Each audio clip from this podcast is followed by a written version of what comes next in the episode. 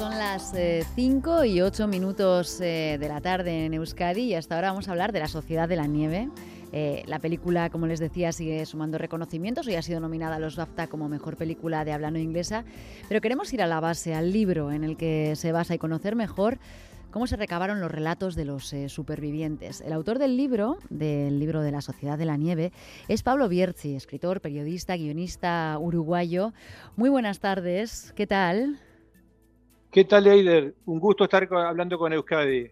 Estás en, Punta del Este, ¿verdad? Allí son cuatro horas menos, creo, y 20 grados más por lo menos.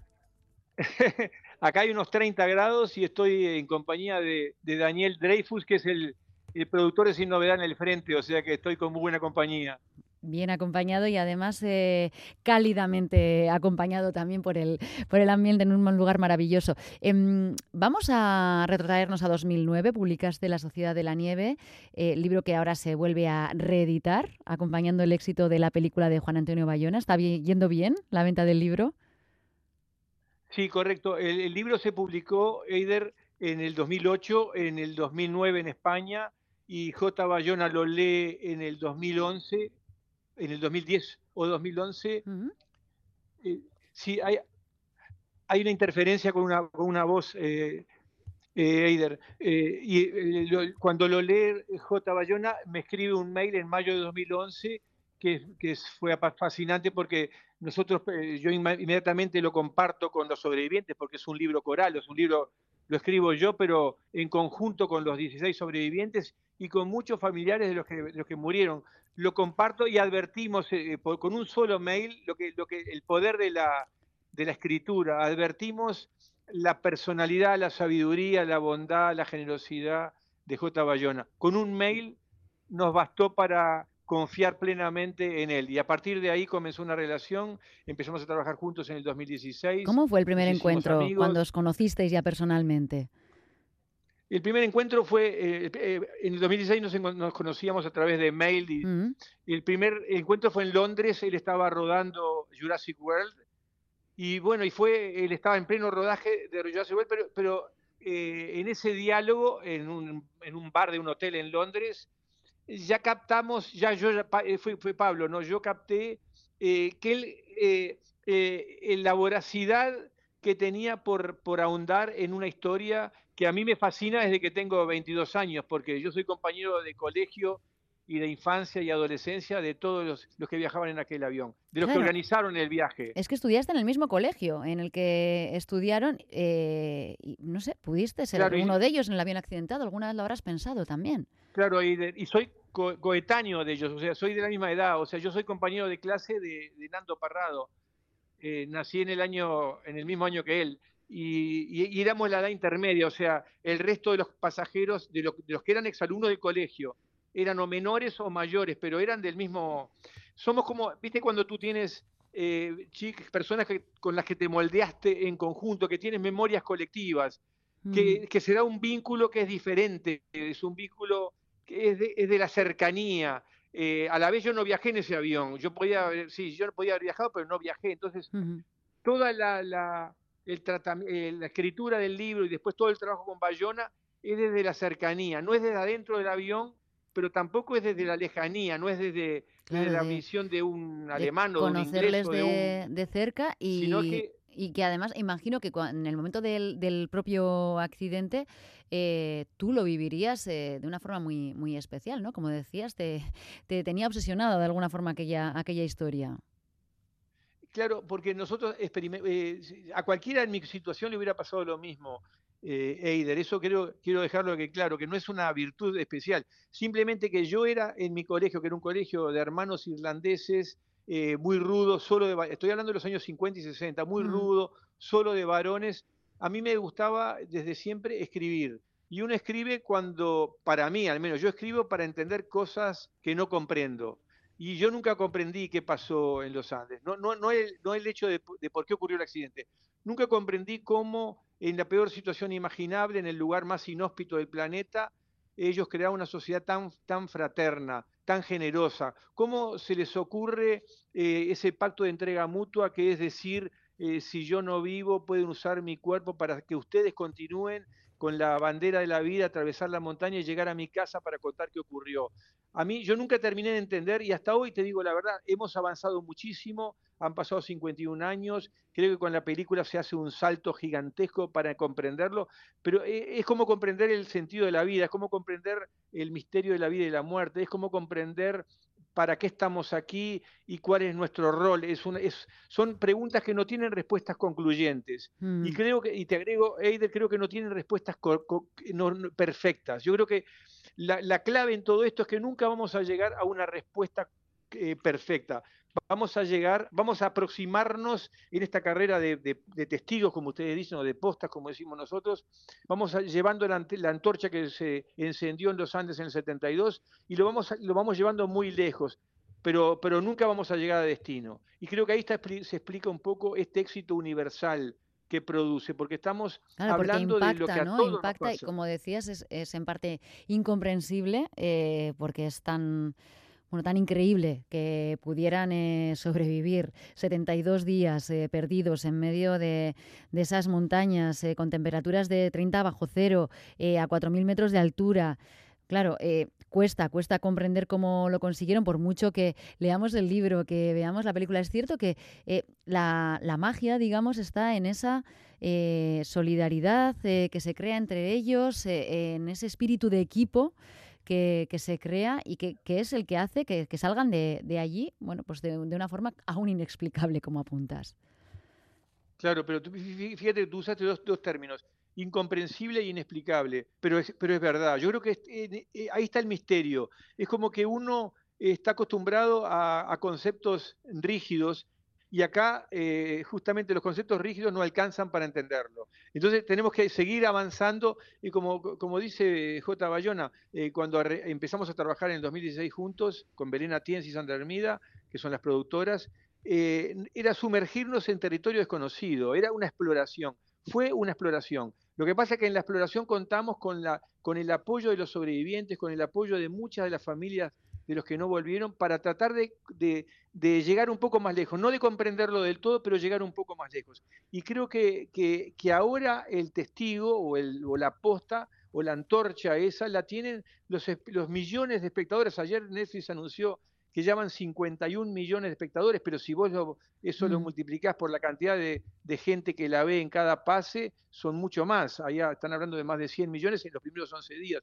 Entonces, creo que son ellos los que tienen el testigo, la posta, y se sigue debatiendo porque en el fondo lo que estamos debatiendo es no solo sobre la vida y la muerte, sino que cuando al hombre se le castiga en forma desmesurada, no surge la jauría, no surge el hombre como lobo del hombre, que decía Thomas Hobbes, sino que surge un hombre generoso, surge un hombre bondadoso. Creo que esto es completamente contraintuitivo, disruptivo y nos reconcilia con el ser humano en este momento de, como todos los momentos del siglo XX y lo que va del siglo XXI, el siglo XX particularmente, que fue el siglo de las dos guerras mundiales, en, momentos tan cruentos surge esta suerte de ventana donde nos reconciliamos con lo mejor de nosotros mismos. Desde luego la, película eh, impacta, eh, la, imagen, bueno, pues eh, ayuda mucho en la comprensión y en la emoción que, transmite ¿no? la, la narración, pero los testimonios en el libro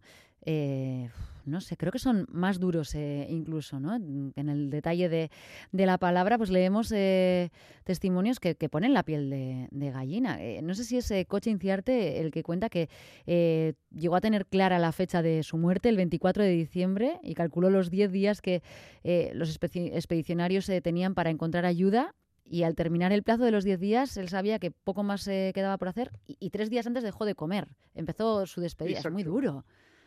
Sí, eso es, es, correcto, es Coche que, que, falleció este año, en, julio de este año, eh, pobre Coche, que incluso Bayona tuvo el gesto eh, tan misericordioso, tan generoso de venir a mostrarle la película en el mes de febrero, ya sabía que estaba enfermo. O sea, eso habla también de lo que es Bayona. Y respecto a lo que tú dices, eh, Eider, que, de que es más duro el libro, sí, es cierto, es que la película. Lo que pasa es que que como la película es, es, muy inmersiva, como la película mm. logra que el espectador se sitúe en el fuselaje, se plantee las preguntas, los dilemas que se plantearon los sobrevivientes y los que murieron, porque recuerda que hay ocho que mueren en la luz y hay tres que mueren después, incluso la película está narrada por uno de los que, de los que mueren.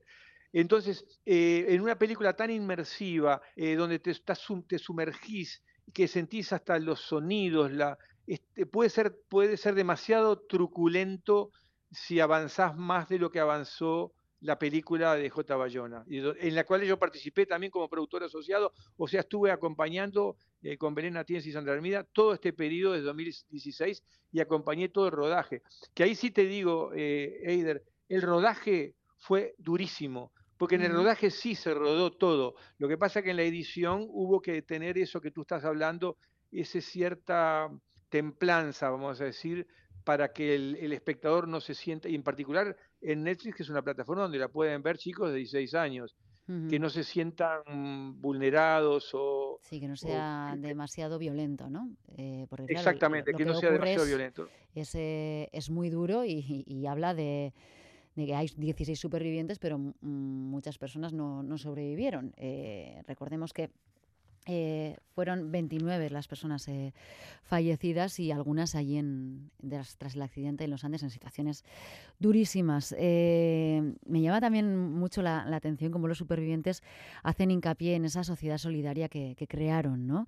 y cómo llegan a dudar de que el rescate en el que tanto tuvo que ver el, vaquero que abandona su, trabajo, ¿no? cabalga ocho horas y, hace otros 50 kilómetros más en un camión para dar la voz de, alarma, si ese rescate se hubiera producido en un mundo civilizado, eh, si hubiera llegado a, a, ser, ¿no?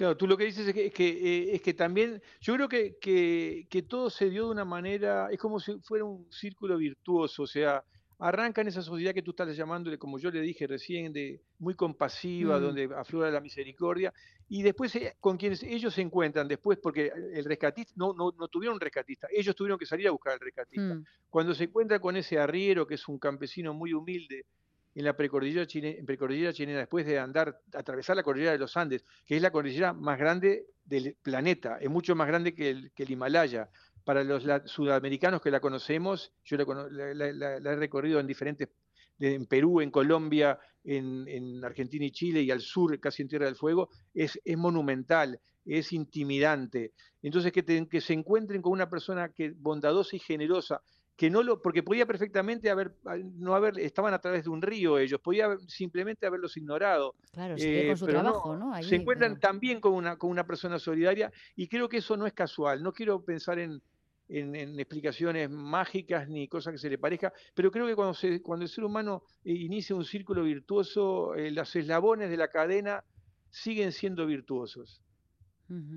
Y cada superviviente, digamos que organiza su propia estrategia para hacer frente a esa mirada que les colocaba fuera de, lo normal, ¿no? Eh, cuando salen también eh, de, los Andes y se encuentran con una sociedad que les recibe con, voracidad porque venían de la muerte, porque nadie se explicaba lo que, lo que ocurría. Cada, cada uno también se arma como, como puede, más allá del, accidente. Después empieza también un, un momento de, supervivencia y de explicarse a sí mismo lo que había sucedido y, tratar de curarse. De hecho, tardaron muchísimo en poder, en poder hablar eh, los supervivientes de lo que les había ocurrido. ¿no? Ahí estuviste tú también recogiendo los testimonios antes de, de que se publicara el libro para poder redactarlo ¿no? y elaborar esta historia. Sí, sin duda, no, yo, y, como te dije, como era compañero, yo hablé de esto desde siempre, o sea, con Nando Parrado hablaba desde siempre, con, con Roberto Canesa, que era mi vecino, desde siempre, incluso después, yo después hice un libro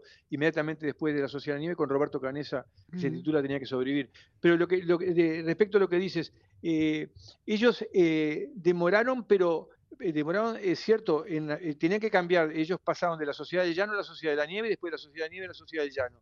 Es cierto que demoraron, pero toma en cuenta que por, por, qué, que es una, una, pregunta que se formulan los psicoanalistas, eh, y particularmente ahora después de la película, ya, ya lo habían hecho antes, pero ahora con mucho más furor. es por qué no quedó el trauma. El trauma requiere, según los psicoanalistas, dos elementos. Lo físico, que es un accidente o una, una circunstancia eh, tremenda, no sé, un abuso, lo que tú quieras. Y después el, segundo elemento que requiere es que tú no, eh, que te bloquees el recuerdo, bloquees el recuerdo.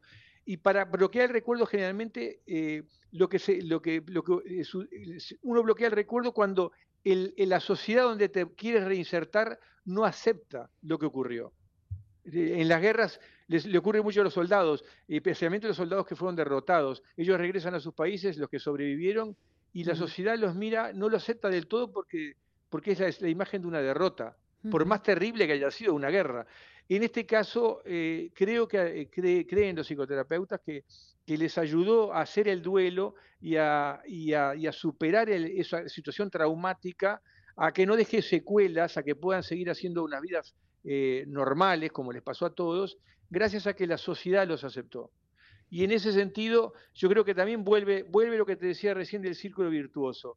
Ellos rompieron un montón de tabúes, se les decretó muertos y estaban vivos, es todo contraintuitivo, pero la sociedad también no, no los trató como las ficciones apocalípticas, los trató con los brazos abiertos. Desde el momento que llegan en la conferencia de prensa el 28 de diciembre, que yo estaba ahí, en la conferencia estaba atrás junto con los amigos, eh, la, sociedad, eh, la sociedad humana, también en un gesto solidario, también en un gesto generoso, los acepta. Y eso fue importantísimo para, eh, para que, no queden secuelas. Eso dicen los psicoterapeutas, no lo digo yo. Porque imagínate si hubiera ocurrido lo contrario, como sucede, repito, en los, en los soldados que vuelven de una guerra que fueron derrotados que generalmente la sociedad no los, no los recibe. Eh, es terrible, porque los mandan a, morirse y cuando vuelven eh, y no murieron, todavía los tratan mal. ahí, ahí sí que el, eh, se bloquean los recuerdos y eso es indeleble, a no ser que se, se trate de alguna forma. En este caso no ocurrió con los sobrevivientes y creo que una de las explicaciones es como que esa cadena que te decía, los eslabones fueron todos virtuosos. Y eso hizo también que ellos se hayan mantenido muy unidos, ¿verdad? Después de, los años. Hablamos hace poco con Gustavo Cervino y nos contaba que cada año, el 22 de diciembre, se reúnen para, bueno, pues eh, para recordar, para celebrar la, vida, porque aquel 22 de, diciembre fue el día en el que fueron rescatados y, se mantienen como una piña tantos años eh, después. Exactamente, y te agrego una cosa que, para, que creo que es, que es, que es magnífica y es, y es novedosa, y es un poco, un poco consecuencia de la película, esta película dirigida magistralmente por J. Bayona.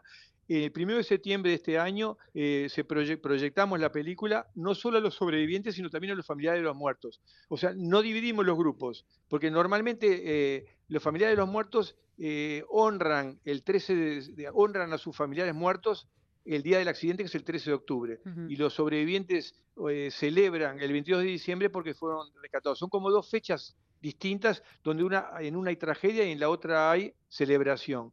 Y lo que, cuando proyectamos la película a todos juntos, que fue una iniciativa incluso de Gustavo Servino y J. Bayona, Belén Atienza y Sandra Hermida y Pablo, estuvimos totalmente de acuerdo, de acuerdo eh, el resultado fue, eh, fue maravilloso, eh, Eider, fue de una suerte de abrazo físico, simbólico, una, una, situación de emoción, y creo que eso eso incluso se ha hecho una pieza que, está en las redes sociales que la hizo Netflix, eh, que J. Bayona la, está, la estamos divulgando y que es maravillosa y van a ver varias piezas así, que fueron entrevistas que hicimos posterior a la película. O sea, lo que puede producir una, una, una, una obra creativa o una obra con, con pretensiones artísticas, puede producir sanación.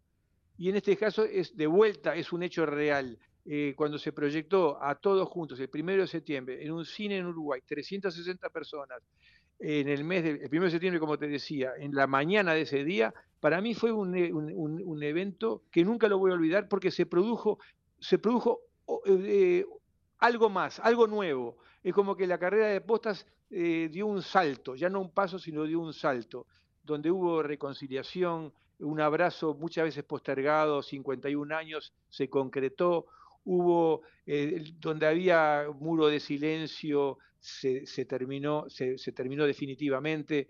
Y eso eh, a todos, eh, a todos, por eso estamos haciendo, hicimos esas piezas que, salió una, van a salir varias, porque eso es universal, esa fue una idea de, Netflix que, me pareció magistral, porque es algo universal. Nosotros siempre tenemos como puertas bloqueadas y que siempre es bueno abiertas, abrirlas y después van a surgir otras, porque esto, eh, como decía hoy, nada, esto no es, la vida no es perfecta, la vida es imperfecta, o sea, siempre van a haber más puertas de hechos que, que, bueno, y que no queremos por, recordar en por este abrirse, ¿no? Porque con eh, la película nominada eh, desde hoy a los eh, BAFTA, también a los Goya, veremos si a los Oscar aún le queda recorrido. Ha sido un placer charlar contigo, Pablo Bierzi, escritor de la Sociedad de la Nieve, autor y también productor de, la película de, de Bayona, por acercarnos a, esta historia que nos tiene cautivados y, además desde, desde tan cerquita un abrazo y mucha suerte. Un abrazo muy, muy grande a, Euskadi y a ti, Eider. Nosotros, además, en San Sebastián nos fue muy bien, ganamos el premio del público, o sea que para mí es un honor hablar con ustedes. El mismo digo. Hasta luego. Hasta luego, muchas gracias.